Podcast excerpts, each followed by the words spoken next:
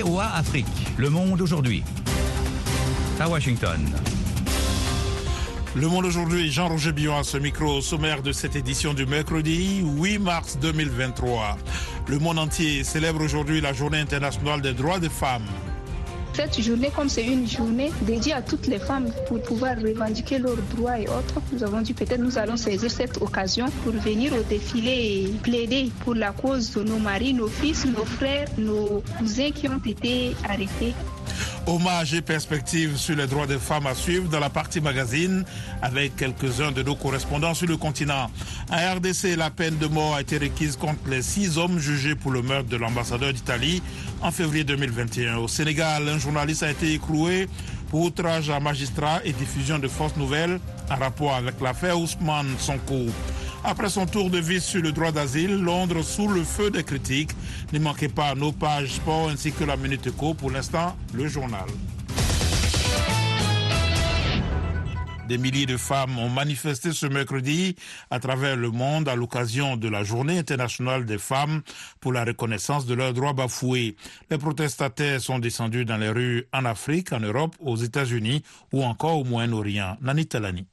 Maroc, des femmes du monde entier sont réunies depuis mardi dans la ville de Sawira pour échanger, réfléchir ensemble, apprendre les unes des autres et se nourrir de leurs engagements. L'initiative émane d'une volonté de créer une chaîne de solidarité pour lancer un appel à la paix, à la justice et à l'égalité. Soutenu par l'ONU, l'appel se traduira par la création d'un forum mondial des femmes pour la paix. Aux États-Unis, les féministes se sont mobilisées pour défendre le droit à l'avortement remis en cause. En Europe, des rassemblements ont eu lieu dans plusieurs pays comme en France pour exiger l'égalité au travail et dans la vie. À Cuba, les féministes se sont mobilisées sur les réseaux sociaux pour sensibiliser sur les féminicides. Au Mexique et en Colombie, les manifestants ont réclamé des mesures contre l'augmentation des féminicides. Au Pakistan, des milliers de femmes ont manifesté malgré les tentatives des autorités de bloquer ces marches, source de fortes tensions par le passé. À Londres, le musée Madame Tussaud a dévoilé une nouvelle statue en cire de la suffragette Emmeline Pankhurst qui, en 1903, fonda un mouvement pour revendiquer le droit de vote pour les femmes. Les femmes restent les premières victimes des guerres et sont sous-représentées dans les négociations diplomatiques, a dénoncé l'ONU. En République démocratique du Congo, la peine de mort a été requise contre six hommes jugés pour le meurtre de l'ambassadeur d'Italie, de son garde du corps et d'un chauffeur dans l'est du pays en février 2021. Le point avec Lionel Gaïma. Les six hommes jugés depuis le 12 octobre sont poursuivis pour meurtre, association de malfaiteurs, détention illégale d'armes et munitions de guerre. Mercredi, les avocats des partis civils ont réclamé la condamnation de tous les prévenus et 60 millions d'euros de dommages et intérêts. La même peine a été requise pour tous les prévenus dont cinq sont détenus, le sixième étant en fuite. Les accusés présents, qui avaient été arrêtés en janvier 2022, ont nié les faits tout au long du procès. Les trois hommes avaient été tués par balle après être tombés dans une embuscade aux abords du parc national de Virunga, dans la province du Nord Kivu. La peine capitale est souvent requise et prononcée en RDC dans des affaires de sécurité nationale, mais elle n'est plus appliquée depuis 20 ans et est systématiquement commuée en prison à perpétuité. Les plaidoiries de la défense sont prévues samedi et le jugement devrait ensuite être mis en délibéré. En Centrafrique, une brasserie du géant français de l'alcool Castel, la Mocaf, a dénoncé des actes crapuleux après qu'un incendie visant ses installations a causé lundi d'énormes dégâts dans le but de stopper ses activités économiques. Le ministre euh, centrafricain de la communication et porte-parole du gouvernement, Serge Gislain Diori, a assuré dès lundi qu'une enquête a été ouverte sans donner plus de détails. L'ONG Médecins sans frontières a annoncé ce mercredi la reprise de ses activités au Burkina Faso, suspendue une semaine après la mort de deux employés le 8 février lors d'une attaque de djihadistes présumés dans le nord-ouest du pays. Selon l'ONG, des hommes armés avaient pris pour cible un véhicule de Médecins sans frontières clairement identifié et transportant une équipe médicale de quatre personnes. Au Sénégal, un journaliste d'une télévision privée a été inculpé pour outrage à magistrat et diffusion de fausses nouvelles et écroué mardi soir, a fait savoir son avocat ce mercredi. Les précisions de John Lindon. Pape Ndiaye, chroniqueur à Walfadjiri, avait récemment mis en cause l'indépendance de la justice dans le renvoi le 18 janvier devant une chambre criminelle de l'opposant Ousmane Sonko, accusé de viol par une employée d'un salon de beauté. Le journaliste avait notamment affirmé que la majorité des juges du parquet général s'était prononcée en faveur d'un non-lieu pour M. Sonko, contre l'avis, selon lui, du procureur général qui leur a dit accomplir dans ce dossier la volonté du gouvernement pour un procès de l'opposant. Les charges retenues contre le journaliste sont provocation d'un attroupement, outrage à magistrat, intimidation et représailles contre membres de la justice, discours portant du discrédit sur un acte juridictionnel, diffusion de fausses nouvelles, mise en danger de la vie d'autrui, selon Maître Sarr. L'affaire Sonko est source de tensions depuis au moins deux ans au Sénégal. L'opposant a été inculpé pour viol et menaces de mort et placé sous contrôle judiciaire en mars 2021 sur plainte de l'employé du salon de beauté où il allait se faire masser. Le découpage des circonscriptions au Zimbabwe quelques mois avant des élections générales qui s'annoncent tendues fourmille d'irrégularités avec des zones électorales allant jusqu'en Antarctique, a dénoncé aujourd'hui un groupe local de défense des droits civiques. C'est insensé. Il y a tellement d'erreurs d'irrégularités. C'est indigné William Duploy, militant de Team Pachedou, qui estime que cela met en doute le déroulement du prochain scrutin. La commission électorale du Zimbabwe a publié le mois dernier la liste des circonscriptions pour ce scrutin qui doit avoir lieu en août, mais dont la date reste à fixer. Quatre personnes ont été tuées et 23 blessées mardi dans le déraillement d'un train en Égypte, a annoncé ce mercredi le ministère de la Santé de ce pays, théâtre de plusieurs accidents ferroviaires mortels ces dernières années. Le déraillement a eu lieu à la gare de Kalioub, une ville située dans le delta du Nil, à une quinzaine de kilomètres au nord de la capitale. VOA Afrique à Washington. Vous êtes à l'écoute du monde aujourd'hui. Le groupe paramilitaire russe Wagner a revendiqué aujourd'hui la prise de la partie orientale de Bakhmut, ville au cœur de combat depuis des mois dans l'est de l'Ukraine, alors que les forces ukrainiennes défendant la ville sont menacées d'encerclement. Le patron de l'Alliance Atlantique, Jens Stoltenberg, a dit ne pas exclure que Bakhmut tombe finalement dans les prochains jours. Les ministres de la Défense de l'Union européenne sont réunis à Stockholm pour peaufiner un plan de livraison à l'Ukraine d'obus et de munitions avec un premier volet d'aide urgente, d'urgence du moins à un milliard d'euros.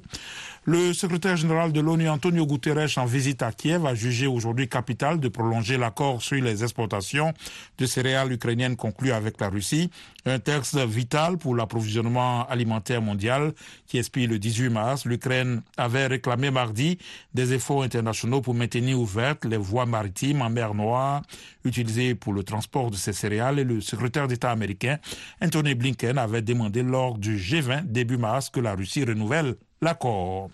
Le haut commissaire de l'ONU aux droits de l'homme s'est dit ce mercredi profondément inquiet du projet de loi britannique contre l'immigration illégale. Elle prévoit d'empêcher les migrants arrivant par la Manche de demander l'asile au Royaume-Uni et de les expulser en quelques semaines. Eric Manirakiza. Ce projet de loi met en œuvre l'une des principales promesses du Premier ministre Rishi Sunak. Il prévoit l'expulsion rapide des migrants arrivés par la Manche et leur interdit de demander l'asile et ultérieurement de s'installer au Royaume-Uni ou de demander la nationalité britannique. Il facilite aussi la détention des migrants jusqu'à leur expulsion vers un pays tiers jugé sûr. L'ONU s'est dit profondément préoccupée par cette législation qui soulève, selon elle, plusieurs problèmes spécifiques en termes de droits humains, notamment la violation du droit à un examen individuel et l'interdiction du refoulement et des expulsions collectives, ainsi que la détention arbitraire des immigrants. Une telle interdiction générale serait en contradiction avec les obligations du Royaume-Uni en matière de droits humains et de droits des réfugiés.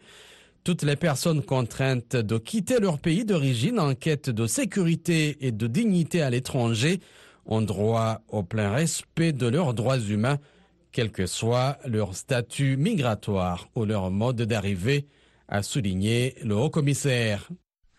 Des violences entre policiers et manifestants ont de nouveau éclaté en Grèce ce mercredi, alors que la colère s'étend après la catastrophe ferroviaire qui a fait 57 morts, certains réclamant désormais la démission du gouvernement. Plus de 65 000 personnes ont crié leur indignation à travers la Grèce au cours d'une nouvelle journée de protestation marquée par une grève quasi générale dans les secteurs publics et privés.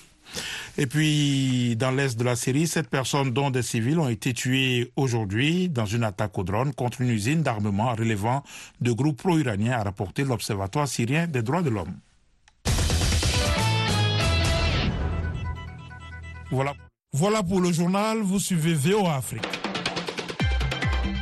À présent, la minute écho avec Dani Talani. Les fournitures en flèche de cobalt de matériaux de batterie de la RDC submergeront le marché en créant un excédent cette année et l'an prochain, même si la demande devrait augmenter selon Reuters. La demande en cobalt devrait être en hausse de 8%, passant à 205 000 tonnes. Le Congo, le plus grand producteur mondial, devrait représenter 180 000 tonnes de cobalt cette année, soit une hausse de plus de 30% par rapport à 2022 et environ 225 000 tonnes en 2024. La MOCAF, brasserie du géant français de l'alcool Castel en Centrafrique, dénonce des actes crapuleux après qu'un incendie visant ses installations a causé lundi d'énormes dégâts dans le but, selon la brasserie, de stopper ses activités économiques en RCA, d'après un communiqué publié ce mercredi. Le gouvernement centrafricain assure qu'une enquête a été ouverte sans donner plus de détails. Terminons par la Guinée qui est en concertation avec la Russie pour régler un différend de main-d'œuvre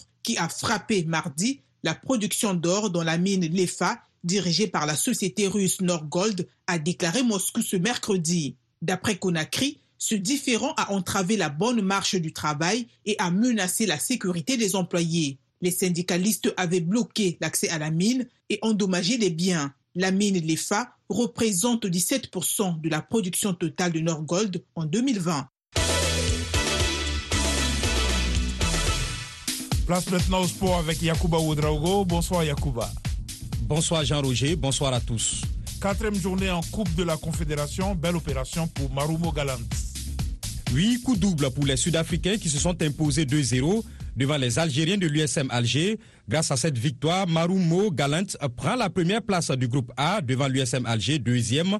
Dans le groupe D, les choses se compliquent pour les Congolais du tout-puissant Mazembe qui sont inclinés face aux Tunisiens de l'US Monastir sur la plus petite des marques 1 à 0.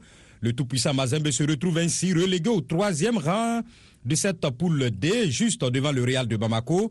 À suivre toujours ce soir, Diable Noir du Congo, ASEC Mimosa d'Abidjan et le derby maghrébin entre Futur FC d'Égypte et Phare de Rabat. La RDC a publié sa liste finale pour les éliminatoires de la Cannes 2023. Le sélectionneur des Léopards, Sébastien Desabre, a retenu 29 joueurs pour affronter la Mauritanie à la faveur des troisième et quatrième journées des éliminatoires de la Cannes 2023. Comme il fallait s'y attendre, des cadres comme Cédric Bakambou, Gaël Kakuta, Chancel Mbemba sont présents sur la liste. Par contre, cinq nouveaux intègrent le groupe les attaquants Aldo Kaloulou de Sochaux, Gaëtan Laura de Samson Sport, le latéral gauche Joris Kayembe de Charles Leroy, le milieu offensif William Balikwisha de Standard de Liège et Fiston Mayele Kalala, sociétaire de Young Africans. Avec zéro point au compteur après les deux premières journées, la RDC veut absolument se relancer contre la Mauritanie le 24 mars au stade TP Mazembe avant le match retour à Nouakchott le 28 mars. NBA, même sans Yanis, Milwaukee gagne contre Orlando. Les Bucks ont renforcé leur première place de la conférence Est avec une large victoire 134-123 sans Gianni Antetokounmpo absent pour blessure. À Minneapolis, Philadelphie a enregistré sa troisième victoire de rang en battant les Timberwolves 117-94. Joel Embiid a de nouveau livré une grosse performance avec 39 points. Lundi, le pivot camerounais avait déjà marqué 42 points contre Indiana. La surprise de la soirée est venue du Madison Square Garden, où les Charlotte Hornets, avant-dernier à l'Est, se sont imposés en fin de match contre les New York Knicks. 112 à 105. À l'ouest, Stephen Curry a inscrit 40 points pour Golden State pour son deuxième match depuis son retour de blessure, sans pouvoir empêcher une nouvelle défaite des Warriors face à Oklahoma City 137-128. À Los Angeles, les 30 points et 22 rebonds d'Anthony Davis ont aidé les Lakers à se défaire des Memphis Grizzlies 112 103. Page des sports VOA Afrique signée Yakuba Ouedraogo.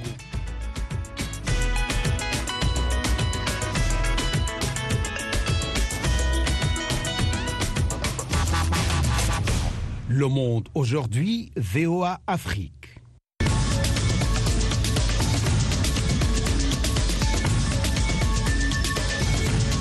Vous êtes à l'écoute du monde aujourd'hui sur VOA Afrique. Jean-Roger Billon de retour avec vous pour les dossiers du jour. Pour un monde digital inclusif, innovation et technologie pour l'égalité des sexes, c'est le thème sous lequel le monde célèbre aujourd'hui la journée internationale des droits des femmes. D'après l'ONU, seulement 63% des femmes utilisaient Internet en 2022 contre 69% des hommes, alors que d'ici 2050, 75% des emplois seront liés au domaine scientifique et technologique. Les femmes elles-mêmes reconnaissent qu'elles doivent se former, se sensibiliser pour ne pas rester en marge d'un monde de plus en plus tributaire des technologies numériques. Nani Talani. Le 8 mars est devenu plus que jamais une plateforme qui offre des opportunités d'informer, d'éduquer et de sensibiliser le public sur des thèmes importants liés à la femme et à la jeune fille. Cette année, l'ONU se penche sur la fracture numérique entre les sexes afin d'encourager une évolution digitale plus inclusive et équitable. Marilyn Ndo Akono est une Camerounaise anglophone, mère et doctorante qui vit à Rockville dans le Maryland aux États-Unis. Elle est la fondatrice d'African Saman, une ONG qui utilise les nouvelles technologies pour préserver la culture africaine. Lorsque la technologie arrive, elle apporte ces connaissances auxquelles vous, peut-être en Afrique, n'avez peut-être pas accès. Mais vous pouvez apprendre. Vous pouvez tout rechercher sur Google, aller sur YouTube et tout apprendre. Acquérir des compétences en informatique. Connaissez les différents sites web et ce qu'ils proposent. Vous devez savoir que vous pouvez développer un site web et ce que vous pouvez en faire.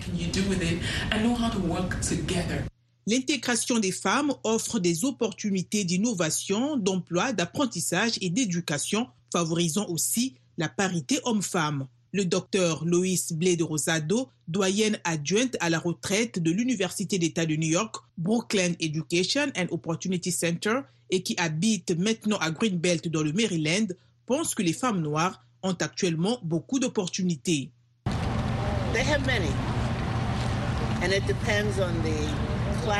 Elles ont beaucoup d'opportunités. Cela dépend de l'endroit, cela dépend du niveau d'éducation et cela dépend de la créativité.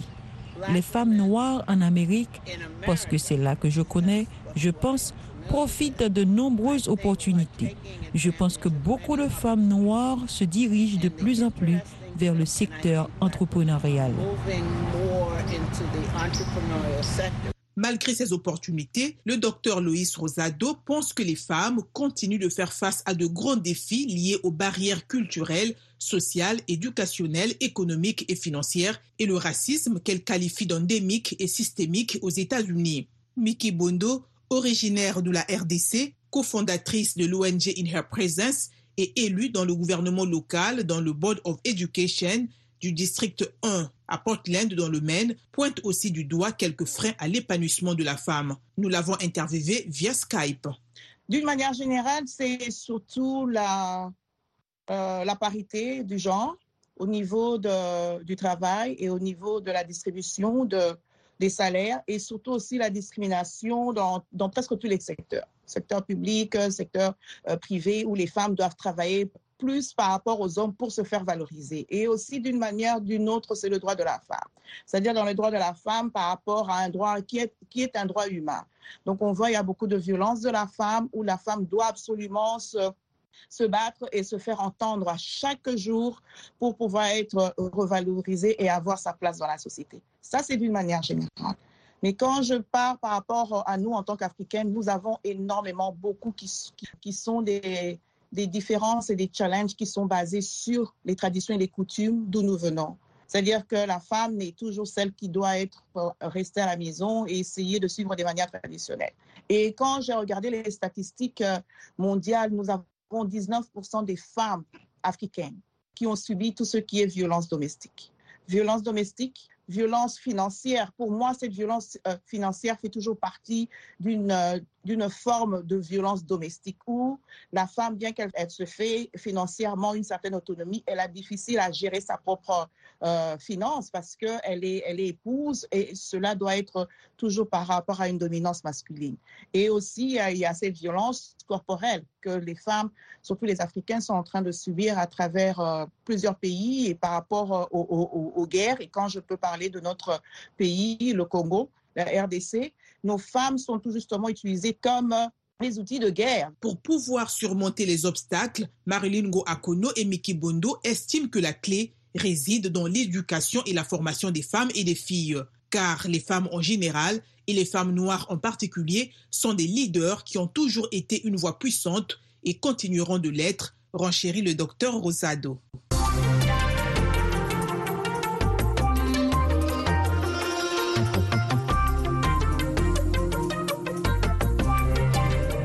En Côte d'Ivoire, conformément au thème retenu cette année, les autorités ont décidé de promouvoir la compréhension et l'utilisation du digital par les femmes. Notre correspondante à Abidjan, Delphine Bouise, a rencontré des femmes entrepreneurs devenues incontournables dans leur secteur d'activité respectif grâce au digital. Suivons son reportage. Le digital, une opportunité pour l'entrepreneuriat féminin. Des Ivoiriennes arrivent à se faire une place dans leur domaine grâce au digital. Elles sont entrepreneurs et passionnées du numérique. Sita Koulibaly lance le mouvement NAPI grâce au réseau social Facebook avec comme objectif la promotion des cheveux naturels par des soins capillaires, des conseils et astuces. Le fait d'avoir créé euh, Napi de Babi sur Facebook m'a permis en de développer euh, mon entreprise en fait aussi avec avec le réseau aujourd'hui. Donc je crois que le digital est un bon moyen pour les femmes d'avoir un peu plus d'autonomie, que ce soit en termes financiers ou même en termes de développement personnel. Avec plus de 40 000 abonnés en 9 ans d'activité euh, sur les réseaux sociaux, la jeune entrepreneur a réussi à s'imposer dans le milieu de la coiffure en Côte d'Ivoire grâce au digital. Quant à Lisette Kofi, elle est la fondatrice d'un blog de tourisme. La rencontre avec le, numérique s'est fait en 2008 où euh, j'avais créé une page en fait qui était en rapport avec la publicité. Depuis 2018, j'ai lancé le blog Voyage qui est vraiment dédié au tourisme en Côte d'Ivoire et hors de la Côte d'Ivoire pour les Ivoiriens. Et ce blog qui fait la promotion du tourisme en Côte d'Ivoire est devenu une référence.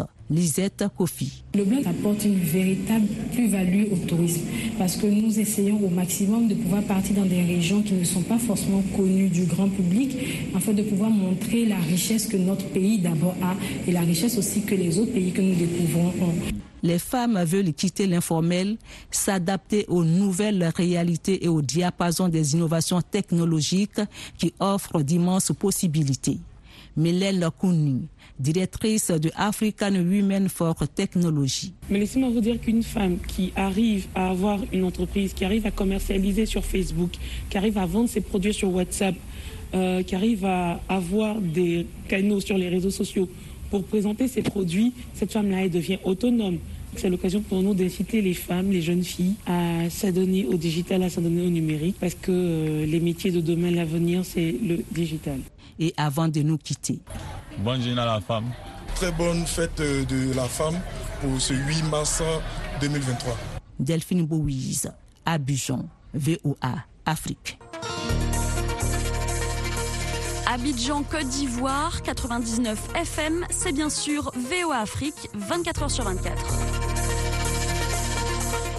La célébration de la Journée internationale de la femme coïncide au Tchad avec la clôture de la Semaine nationale de la femme tchadienne à travers un défilé à la place de la nation à N'Djamena. Une journée où les femmes s'unissent pour revendiquer de meilleures conditions de vie et de travail, constituant un collectif pour la libération de tous les prisonniers du 20 octobre, des femmes dont les maris ont été arrêtés suite à ces événements ont été conduites par la police. André Kodmajinga, correspondant de VO Afrique, fait le point à N'Djamena. Elles sont une vingtaine à se joindre au cortège repéré par le service de sécurité. Peu avant le défilé, elles ont été très vite dispersées par la police. Sur leur banderole, on pouvait lire Libérez nos maris, nous avons faim. Nos enfants sont renvoyés de l'école. Certaines d'entre elles ont été interpellées par la police. Nous sommes des femmes vraiment désespérées parce que parmi ceux-là qu'on a arrêtés, il y a aussi beaucoup des innocents. Donc nous avons dit que cette journée, comme c'est une journée dédiée à toutes les femmes pour pouvoir revendiquer leurs droits et autres, nous avons dit peut-être nous allons saisir cette occasion pour venir au défilé et plaider pour la cause de nos maris, nos fils, nos frères, nos cousins qui ont été arrêtés depuis cette date. Moi, j'ai au moins cinq personnes qui ont été arrêtées. D'abord mon mari, le neveu à mon mari, le cousin germain à mon mari, mon neveu à moi et mon cousin germain à moi qui est malheureusement mort là-bas sur place à suite aux tortures et autres. Je réponds au nom de l'Andron Orpha. Ils ont arrêté toi, mais l'autre, mes frères. Aujourd'hui, c'est parce que c'est la fête de la femme. On en profite pour exprimer notre colère et exprimer la libération de notre frère. Il y a cela aujourd'hui cinq mois. Il n'y a personne qui va nous inscrire à l'école. Il n'y a personne qui va nous donner à manger. On est en train de souffrir. La Semaine nationale de la femme tchadienne édition 2023 est placée sous le thème Femmes, paix et sécurité, justice et réconciliation pour un Tchad égal à cet effet, Mme Patricia Bouimarna, porte-parole du collectif de femmes victimes de l'événement tragique du 20 octobre, adresse un message au président de la République, Mohamed Idriss Déby, en ces termes. Qu'il nous soit permis, Son Excellence, Monsieur le Président de la Transition, de rappeler ici vos bonnes intentions pour la refondation du Tchad, la cohabitation pacifique et la concorde. Lesquelles bonnes intentions vous ont conduit sans une grande humilité de cœur à reformuler vos regrets par rapport aux événements douloureux qu'a connu notre mère patrie, dont ceux de Sandana, d'Abéché et du 20 octobre dernier. Dans cette perspective, comment la réconciliation nationale sera-t-elle possible quand les prisonniers du 20 octobre continuent de courir dans des conditions très décousues? Madame Amina Priscille Lungu, ministre du Genre et de la Solidarité nationale, loue le mérite de ses sœurs tchadiennes. Les femmes constituent plus de la moitié de la population et représentent la partie de la population la plus active. Le rôle d'épouse et de mère leur confère un résultat social et leur donne la charge morale de gardien des us et coutumes.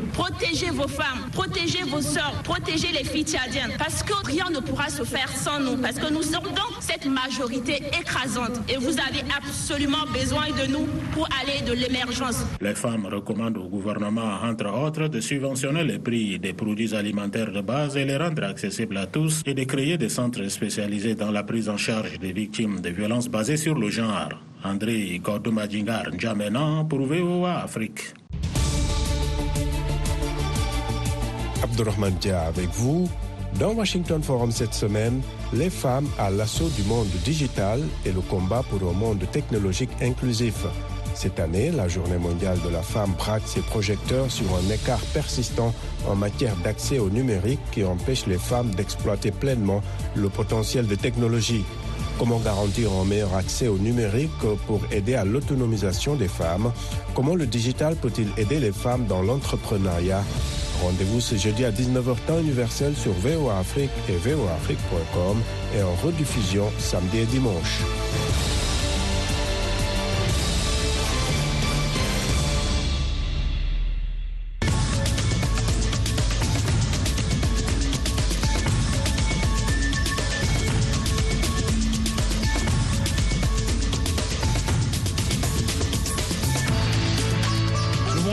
C'est la fin de cette édition. Merci de l'avoir suivi. Jean-Roger Billon à ce micro, à la mise en onde, Georges Léonard Sagno. Un grand merci à la rédaction et à toute l'équipe de production. Rendez-vous sur notre site internet voafrique.com et nos pages Facebook, YouTube, Twitter et Instagram pour un suivi de l'actualité 24 heures sur 24. Je vous souhaite une excellente soirée à l'écoute de nos programmes.